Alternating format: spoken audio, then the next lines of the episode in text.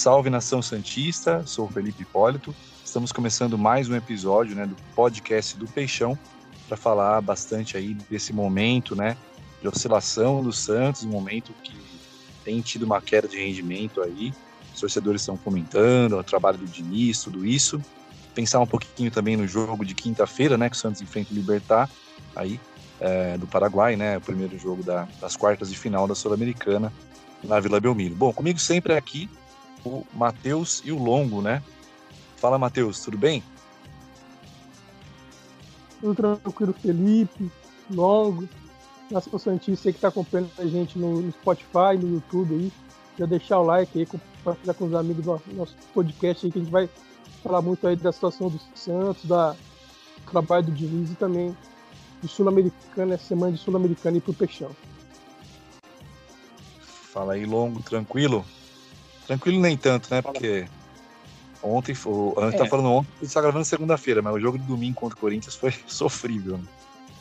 É, a gente já teve, já teve mais tranquilo, né? O, o, time nos últimos jogos não tá encaixando muito bem. Mas vamos, vamos ver o que, que dá para fazer, vamos debater bastante sobre como que o Diniz pode melhorar esse time, principalmente pensando nessa quinta-feira. Um abraço aqui para os meus amigos de sempre, Felipe e Matheus. Valeu, abração aí também, Matheus e Longo. E vamos lá, né? Vamos falar então desse momento que, até opinião minha, né? Pessoal minha, momento de uma certa involução no trabalho, né? Então, é, não sou defensor da demissão do Diniz, é nada disso, mas é um momento bem conturbado. O Santos, os últimos 15 pontos do Campeonato Brasileiro. Eu não diria nem evolução, eu já diria regressão. É, pode ser também. É, e assim, dos últimos 15 pontos, o brasileiro ganhou 5, né? É, perdeu, com todo respeito, né? Mas um time fraquíssimo, que é o time da Juazeirense, né? Por 2 a 0 Tudo bem que o Santos poupou muitos jogadores, mas mesmo assim, o futebol apresentado foi realmente, principalmente no primeiro tempo, foi bem, bem, bem ruim, né?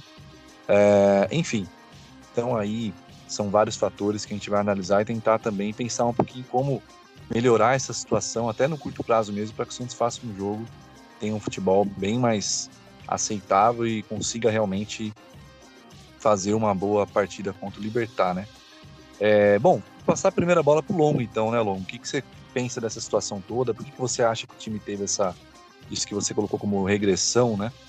É, e de repente o que, que pode ser feito aí? O que, que, que você enxerga como alternativa, né? Para esse Santos do, do, Fernando Diniz? Santos, nos últimos jogos, é, fica até difícil você pensar coisas boas, né? O que, que teve de, de vantagem, o que, que teve de alguma atuação boa, é, é, difícil. O último grande jogo do Santos, eu acho que foi contra o Independente na Vila. E faz um tempo já, acho que foi mês passado, começo do mês passado. É, de lá para cá, o, o Santos não tem feito bons jogos. Aquele jogo contra o Independiente parecia um divisor de águas, porque o Santos enfrentou uma equipe retrancada, uma característica que ele vinha tendo dificuldades e foi muito bem. Mas depois de lá para cá ele sofreu muito. Ele contra o Atlético Goianiense, ele teve um certo volume, mas perdeu. Contra o Juazeirense, mesmo goleando, ele só foi deslanchar no final do jogo já. Contra Juazeirense no jogo de volta, mesmo com o time reserva, foi inaceitável a atuação do Santos, levou pressão da lanterna chapecoense. Ontem contra o Corinthians merecia ter saído de campo uma derrota. Então, é, eu vejo assim que o, o Santos está num momento muito delicado. Eu entendo a, a, perda de a perda de jogadores e a necessidade por reforço, mas a gente tem que entender que a situação do Santos não permite a, investimento em bons jogadores, em jogadores assim que cheguem como unanimidade. Isso não vai acontecer. Tem que saber trabalhar com o elenco que tem. E o Diniz me parece que muitas vezes falta para ele uma leitura de jogo adequada. Contra o Corinthians mesmo, a gente viu o Marcos Guilherme centralizado e o Sanches aberto pela ponta. Nenhum dos dois rendem nessa posição. Então, é, contra a Juazeirense mesmo, ele testou Bruno Marques e, e Marcos Leonardo em campo, os dois centroavantes. Não deu certo também. Com, acho que o, o, momento mais simbólico de todos é contra o Juazeirense na Vila, que ele manda o time cruzar na área. E daí, lá no gramado, todo ruim do, do estádio do, da Juazeirense, ele queria sair no toque de bola. Eu acho que o Santos ele tem que se adequar aos jogadores que tem no elenco. O Diniz ele tem essa teimosia, assim, entre aspas, de querer implantar a filosofia dele e só tentar a filosofia dele. Ele raramente muda. Então, eu acho que é, no, no Paraguai, né, o primeiro jogo na Vila, contra o time do, do Paraguai, o Libertar, vai ser um jogo muito difícil. Né, vai ser um jogo em que o Santos vai precisar fazer o resultado. Só que o problema é que a gente está vendo um deserto de ideias. A gente não vê um time criativo, a gente não vê um time que pressiona. Os times do Diniz, por mais que os elencos fossem mais fracos, ele sempre tinha alguma ideia de jogo ali. Ele tinha um time que se destacava por, pelo volume, por pressionar o adversário, mas nem isso está acontecendo. Então, é, eu acho que melhorar o, o, melhorar o time passa muito por entender qual o estilo de jogo necessário. E eu acho que com esses jogadores, com o elenco que o Santos tem atual, não dá para ficar propondo o jogo o tempo inteiro, não dá para ficar refém de um 4-3-3. E aí, Matheus, como que você enxerga esse momento do Santos e o que você pensa em relação a essa, esse trabalho também do Diniz, a, né, o elenco, o que, que você acredita que, tá, que houve essa queda recente aí de, de desempenho, né? Porque até se a gente pensar em classificações, houve as duas classificações, a gente, a gente lembrado do jogo contra o Independiente lá. O Santos fez um começo interessante, os primeiros 20 minutos, e depois desandou também, né? O Santos ficou tomando pressão, pressão, pressão, mas se classificou. Contra a Juazeirense, enfim, resultado lamentável, né? Mas se classificou. Mas a questão é, é o desempenho, né? A camisa do Santos, ela a gente sempre quer um desempenho. Enfim, o que, que você pensa desse desempenho e que você, como que você enxerga que isso pode mudar em um curto prazo ou no médio prazo? Então, eu, eu, eu vejo que são duas situações. O, o Diniz tem seus erros, suas teimosias, mas eu acredito que também é reflexo do que o Santos fez de negociações. Eu não estou aqui querendo culpar o Rueda porque pegou uma situação financeira muito difícil, mas quando você vende seus dois melhores zagueiros, seu melhor volante, seu ponta, driblador que era diferente, acaba perdendo o Caio Jorge, o torcedor pode não gostar dele, mas era um cara útil, era um cara que é melhor que o Marcos Leonardo. Hoje o Caio Jorge é mais jogador que o Marcos Leonardo, o Raniel, o Bruno Marques. Então, quando o Santos perde tantos jogadores, é natural a queda. O Santos não vai conseguir ter o mesmo desempenho, os mesmos resultados que conseguiu em 2019, 2020, porque você, você desmontou aquela base, está montando outra base. Muitos jogadores da base, também com jogadores que, que não são inquestionáveis, né? Acho que Camacho, Marcos Guilherme, Moraes foram bons reforços, né? Mas eles não são os caras inquestionáveis. São bons jogadores, ok, são úteis. É melhor do que você ficar jogando só com o moleque da base. Não dá para você fazer um brasileirão só com, só com base. Mas também não são supra-sumo, né? Então o Santos, eu acho que eu já sentiria com qualquer treinador que teria uma queda de rendimento com qualquer treinador por, por essas perdas. Eu, eu vejo que essas perdas também influenciam no trabalho. Mas e o, Longo falou, né, que o Santos caiu de rendimento de um bom jogo contra o. Eu acho que o Santos, desde a saída do Luan Pérez, vem uma queda de rendimento. Eu acho que o último grande jogo do Santos teve um grande jogo contra o Independiente, mas se a gente pegar a grande ascensão do Santos pro Diniz foi aquele momento que o Santos perde pro Fluminense, mas é muito melhor. Quando o Santos amassa o São Paulo, amassa o Atlético Mineiro. Ali foi o ápice do trabalho do Diniz, depois vem em queda. É que, é que, é que antes Santos conseguia resultado, ganhou do Independiente, classificou, na verdade, contra o Independiente, conseguia alguns resultados foi mascarando. Empatou com o Grêmio no Sul, é, empatou com o Bragantino, que é uma, que é uma grande equipe lá em Bragança Paulista. O Santos foi mascarando, o trabalho do Diniz foi mascarando por causa dos resultados. O Santos foi classificando, foi no Brasileiro estava indo, e agora que os resultados não estão vindo, né? Empate com o Corinthians, perde, perde com o Juazeirense com o time reserva, perde para o Atlético Goianiense em casa, a torcida está começando a cobrar, porque futebol é resultado. A gente fala aí de 4-3-3, de ofensivo, mas, mas o que vale no final são os resultados. Se eu estivesse ganhando também, acho que muita, muita pouca gente ia estar tá falando que estava conquistando resultados. Então, acho que o Diniz, o trabalho do Diniz vem de uma queda desde quando o Santos perde o Luan Pérez. Eu acho que o último grande jogo, além do Independiente, foi contra o Atlético Mineiro, que o Santos foi muito melhor em campo. Então, o trabalho já vem de uma queda eu acho, eu acho que essa queda também é até natural um pouco por causa dessas perdas de jogadores que, que vem sofrendo. E o, o Long falou de que o Diniz tem que se adaptar ao elenco. Eu acho que eu penso um pouco diferente. Eu acho que o Diniz tem que fazer o jogo dele. Ele não tá fazendo. Não é que o Santos tá jogando no modo Diniz e tá perdendo o jogo. O Santos não tá jogando no modo Diniz. O Santos não tá. A gente até chamou o Pedro aqui para falar do Diniz quando contratou. O Santos não tá fazendo nada do que o Diniz faz. Quando, na saída de bola, o time do Diniz sempre arriscava, né? Tem que ir até do limite. No Santos não, no Santos apertou, o Felipe dá um bicão. Eu, então eu acho que o Santos não tá fazendo a convicção do treinador. O Santos não tá.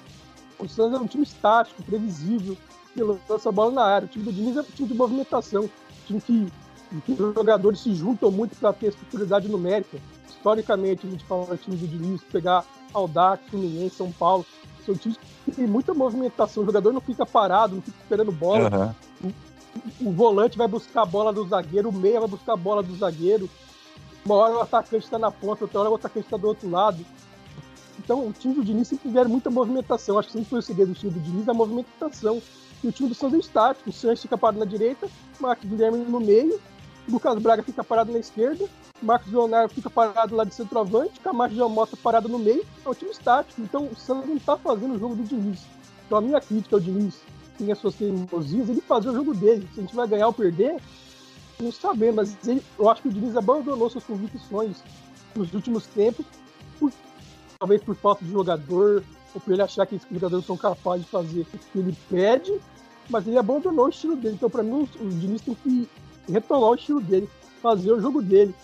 É, o jogo dele requer muita saída de bola, então forçando a saída de bola. Se você sofrer um gol, acontece, mas quantas vezes a galera fala que o Santos perde a bola, quando o time do Diniz perde a bola, a defesa sofre gol. Mas quantas vezes, quando o time do Diniz consegue superar aquela primeira marcação, sai o gol? Quantas vezes as pessoas falam disso? Então, para mim, o Diniz tem que fazer o jogo dele, que ele não tá fazendo o jogo dele. O time do Santos, principalmente nos últimos cinco jogos, não é o time do Diniz. Então, eu acho que o Diniz é melhor o Diniz perder na convicção dele do que perder jogando nesse estilo feio que tá sendo o Santos nos últimos jogos. É, então. Mas, eu... Ô, Felipe, rapidão. Yeah. Só para eu não perder o fio aqui do Matheus. É, o Matheus falou que o Diniz, então, não tá fazendo o jogo dele. Então a gente está mostrando que o Diniz não sabe jogar de outra forma. Ele não encontra alternativas para melhorar o elenco. Esse é o ponto. Ele pode, tá, ele pode ter abandonado as ideias dele e tá tentando implantar um outro estilo, mas a gente não sabe até agora que estilo é esse. O time está morto, o time não cria, o time é um arame liso que não oferece perigo a ninguém. É um time que tá pisando pouco na área, né?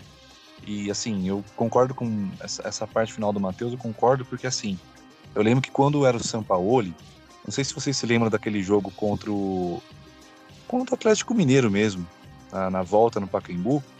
E uma das coisas que me chamou, que me chamaram a atenção é que assim, o time do Sampaoli era muito assim, né? Se o jogador não fazia o que ele pedia, né? O próprio Marinho sofreu para ter oportunidades em vários momentos, porque o Marinho não, não conseguia fazer tudo aquilo que o São Paulo pedia.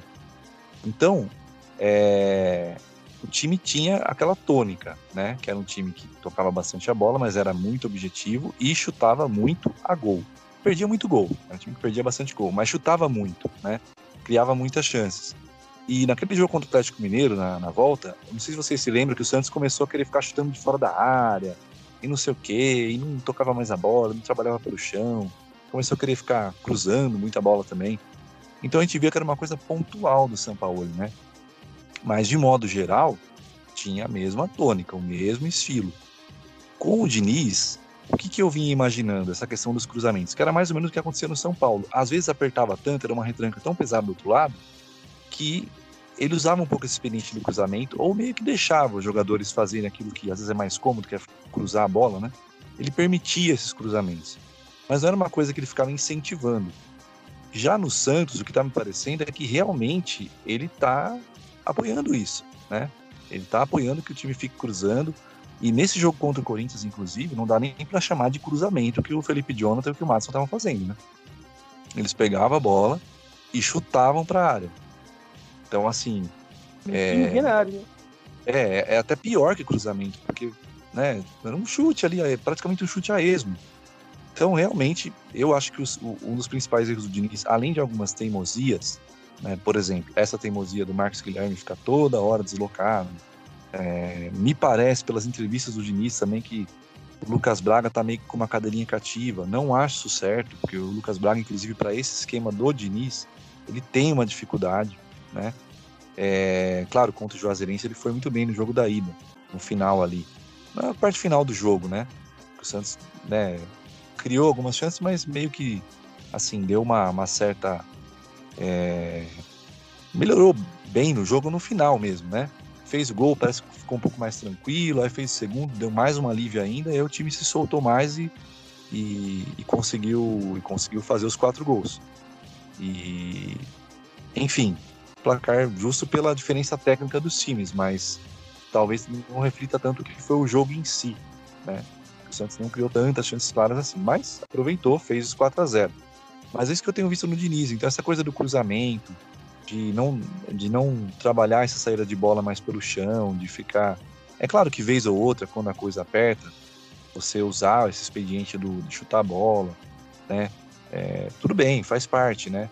Mas a gente tem visto isso muito e não parece aquele chute para procurar o, o, o, companheiro de equipe, mas aquele lançamento. E parece que é assim, vamos, vamos nos livrar da bola torcer para alguém dar uma casquinha, que era uma coisa que a gente via muito com o Cuca, né? Então, assim, é... aquele a bola longa e torcer para algum atacante dar uma casquinha e tal. E... enfim. É... então, assim, tá um esquema, né? Não tá tão dinizismo, né? Mas parece que é uma outra coisa, meio indefinida, que nem o Longo falou, né? E eu acho que isso, o, o Diniz tem assim, uma responsabilidade é, não estou gostando nada. Né, é, é, claro que é, um todo, eu acho que as perdas fazem sim uma, um efeito, como o Matheus colocou, porque o elenco do Santos ele é curto, né? Então, quando você tem perdas, você vai ter que muitas vezes buscar, né? A gente falava do Luan Pérez, que talvez você tenha que buscar um zagueiro. Dá para ser criativo e trazer alguém né, com uma gordura que o Santos criou na folha salarial, aí criou uma certa brecha para trazer alguém. Mas dentro de uma dentro de uma de um valor que o Santos pode pagar. Então essas perdas que o Matheus colocou, concordo que elas fazem sim um efeito. O Caio Jorge, querendo ou não, ajudava na armação, ajudava ali no meio, muitas vezes ele fazia a função até de um meia, né, porque ele voltava muito, é, independentemente de todas as críticas que eu já fiz ao Caio, a ingratidão dele, enfim. A questão é que ele está longe de ser um pereba e ele ajudava, um jogador de potencial. Então, essas coisas vão mudando, né, e eu acho até que o Diniz tentou é, usar o Marcos Guilherme no primeiro momento para tentar emular ali, tentar é, fazer mais ou menos o que o Caio Jorge fazia, mas não deu muito certo, o Marcos Guilherme perde muita força na minha visão, atuando pelo meio, né? Principalmente porque a tendência é que o Santos enfrente cada vez mais, principalmente na Vila, os times é, fechados, né? Quer dizer, são times que já têm essa tática mesmo. O Silvinho já tem, por exemplo, essa já tem geralmente essa tática de usar as linhas próximas e jogar no contra-ataque. Ainda mais a Vila Belmiro, claro que ele faria isso. E nem na proposta do Corinthians, o Corinthians foi mais eficiente né, para criar finalização do que o Santos. Né?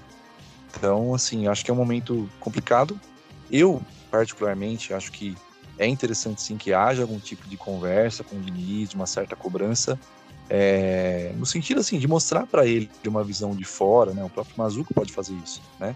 Uma visão de fora de. Claro que a última palavra era o Diniz, ele que, esque, ele que escala, ele que define esquema, tudo isso.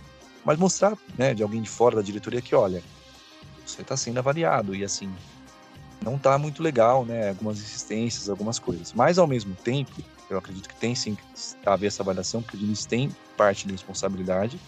O Santos também é, tem condição de fazer isso. Pelo que eu sei, está tentando isso, né? Está trabalhando. Até teve uma entrevista do, não sei se vocês viram, do, do Jatene, né, o presidente do Conselho Deliberativo, aquele canal do Varanda, né? Um abraço pessoal do Varanda Esporte lá, é, em que o Jatene fala que na segunda passada, né? Na segunda passada, ou seja, dia 2 de agosto, ele teve uma conversa com o Rueda e o Rueda disse claramente, né? Que o CG está trabalhando sim por reforço, bate com informação que eu recebi de uma fonte também, que o Santos está buscando aí inclusive um camisa 9, mas dentro daquela questão de produtividade, de métodos e tal. Então, assim, dentro do que o Santos pode pagar, creio que dá para ser criativo e trazer jogadores. É, como o Longo falou, não vão ser unanimidade, né? É, aqueles assim, que às vezes não é nem unanimidade, mas quase unanimidade, aqueles que são muito bons, né? Que chegam assim, tomam conta da posição. Mas pelo menos jogadores mais prontos, né? que você sabe que provavelmente eles vão acabar aí assumindo a titularidade. É, ou pelo menos ajudando muito, no caso da zaga, por exemplo, trazer um zagueiro experiente que pode ajudar muito o Kaique, pode ajudar muito o Palha, né? de repente fazer um encaixe com o próprio Luiz Felipe, dar uma compensada com um zagueiro mais rápido, né? E o Diniz tenta alternativas mesmo. Esse próprio esquema do 4-3-3, na minha opinião, isso é uma coisa que toda live que a gente participa, todo debate sobre o Santos, a gente acaba entrando um pouco nisso. Porque o Santos está muito tempo no 4-3-3, né? Parece que é obrigatório ser 4-3-3. Não, não é obrigatório, né? Acho que ele pode testar 4-4-2, né? É, o Santos não está mais com. A, a, fase do Marinho é ruim, não está sendo aquele ponta mais tão driblador, né? É, do lado esquerdo, o Lucas Braga tem muita dificuldade no um contra um. Ele, ele, consegue bem mais na força física e na velocidade quando tem espaço, mas no um contra um ele tem dificuldade. Então, compensa nesse momento o Santos ficar né, é, nesse 4-3-3 também. Então, é, é, um debate amplo aí, mas, é, mas eu acho que para fazer uma avaliação do início também, tem que esperar o Santos trazer esses reforços também, ele ter um tempo maior também, né?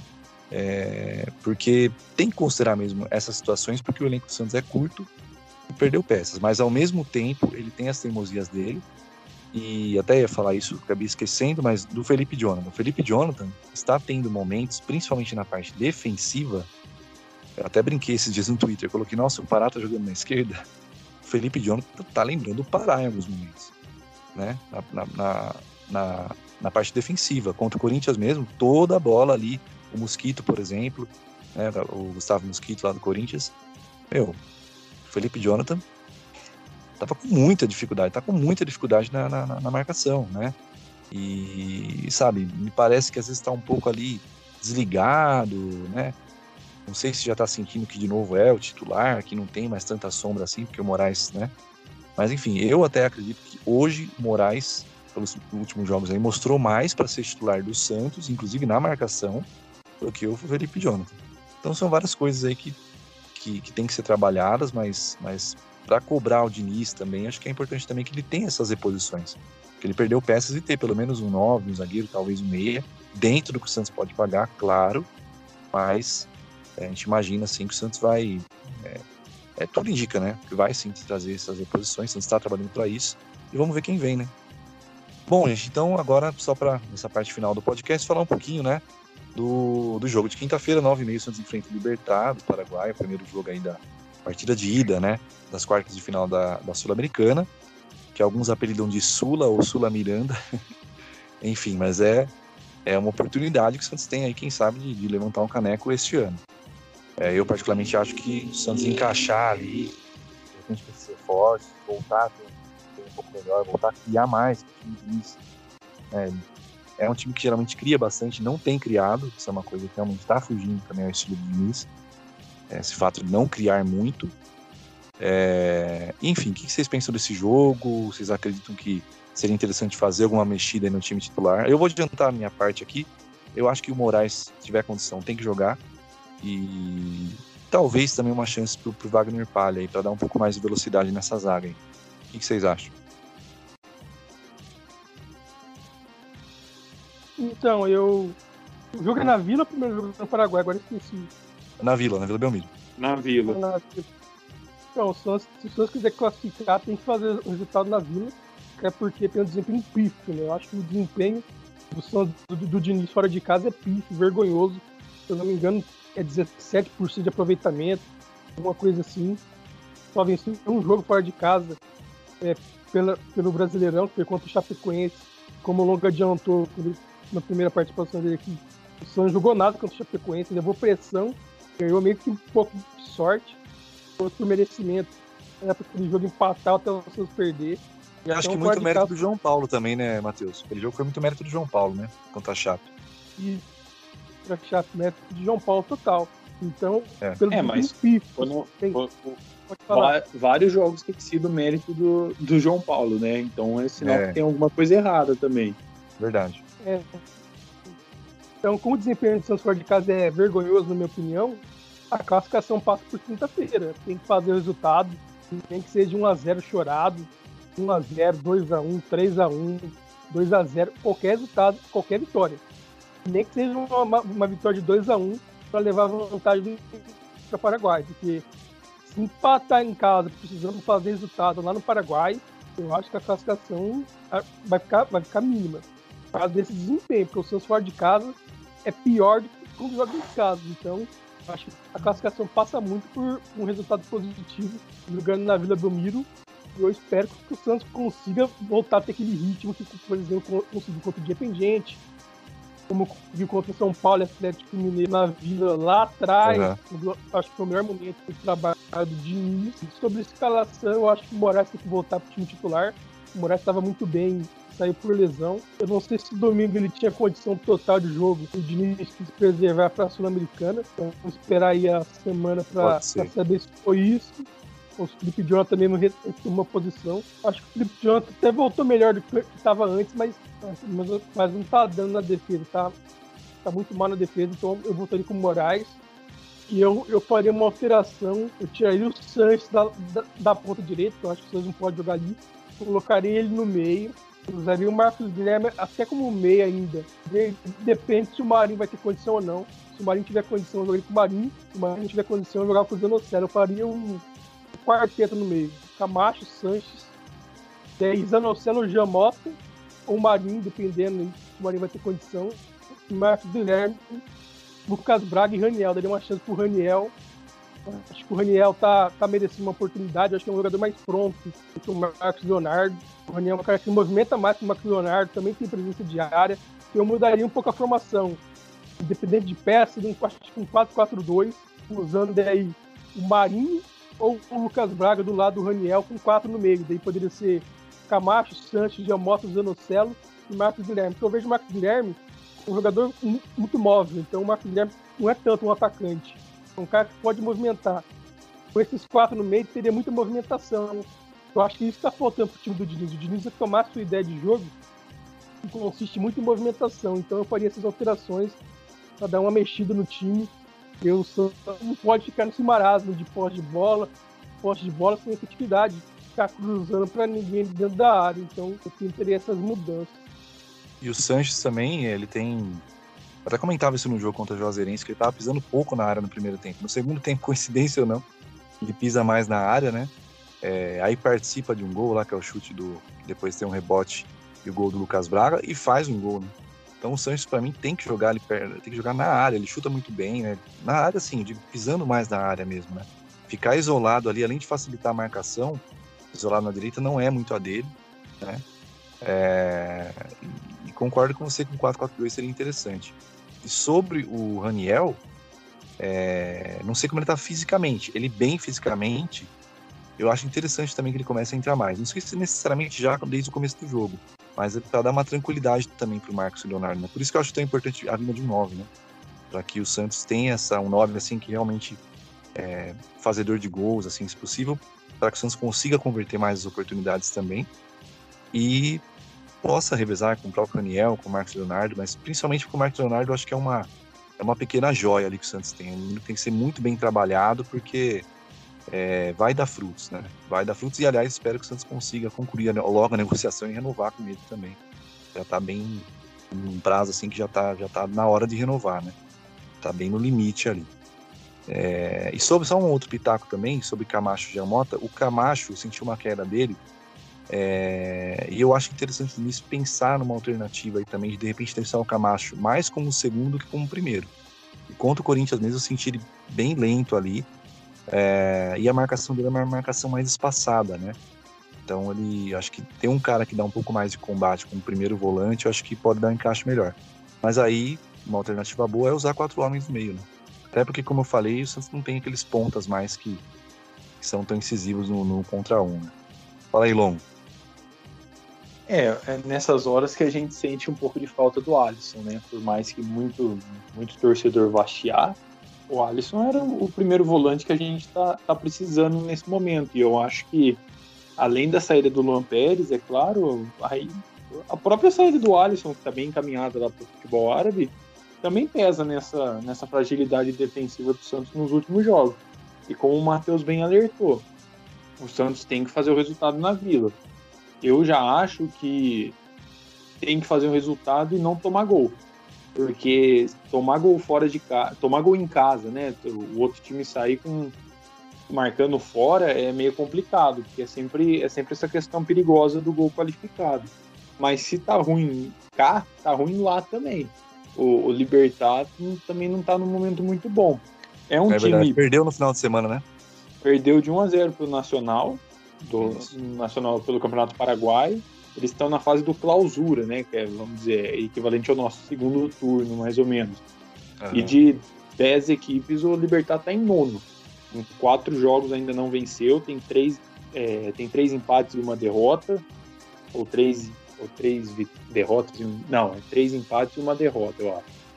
Mas o fato é que ainda não venceu nesses quatro jogos. Só que é um time muito experiente. É um time que tem nomes importantes, assim, tem nomes conhecidos. O goleiro é o Marquinhos Silva, que jogou muito tempo no Vasco. Tem o Ivan Pires, que o Neymar entortou na época que jogava no São Paulo. O oh, grande é o... Pires, hein? É. Grande Pires. E o atacante é o Oscar Cardoso. Então é, é um time assim mais calejado do que era o próprio Independiente da última fase. Então o Santos não pode dar mole, porque é, é, é jogador, tem jogadores que sabem como se comportar em competições assim. E o Santos é um time, em sua maioria, com jovens, né? Então, oh, diga.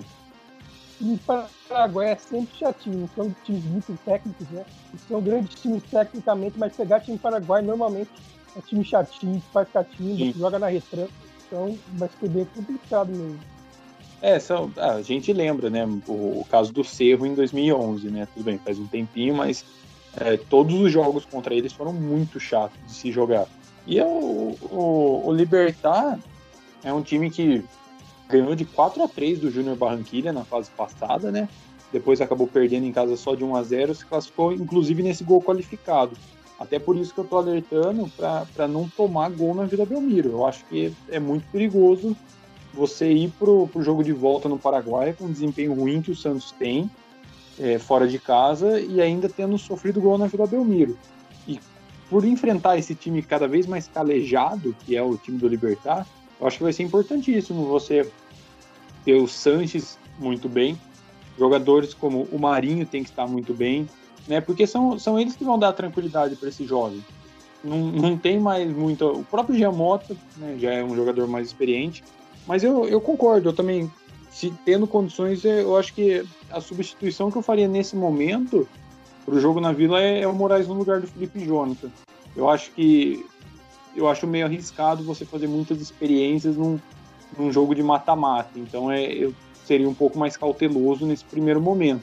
Mas é claro que durante a partida, se, a, se as coisas não estiverem fluindo, você fazer uma leitura para tentar mudar de alguma forma mas também tentaria o, o Raniel na frente. Acho que o Raniel está um tempo grande sem jogar, né? Ele voltou contra o Palmeiras, mas ainda não teve uma sequência. Então, é, eu acho que ele ele está motivado para mostrar o, o, futebol dele. Então, também daria uma chance para ele. Mas no restante seria seria esse o time mesmo. Agora, uma coisa que o Diniz fez ontem, né? Quando ele tirou o Camacho, ele deixou o Jean Mota como um primeiro volante talvez, olha, eu acho que o Jean Mota ele tem, tem crescido nessa questão de pegada ali no meio, de marcação. Talvez seja uma alternativa até, né? De repente inverter, colocar o Jean Mota como primeiro volante e o Camacho como segundo, né? Oi, Matheus. Eu acho que o Jean Mota marca mais que o Camacho. Eu acho que é. o Jean Mota marca até melhor do que o Camacho, se você, analisar.